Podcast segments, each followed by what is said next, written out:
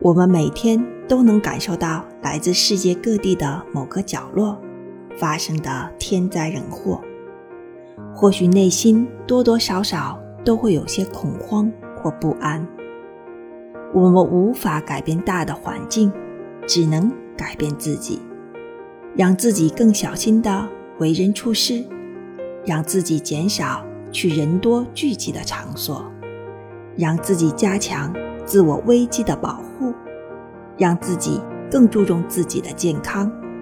让自己的内心更稳定与健康。唯有凡事小心谨慎，才是对自己最好的保护。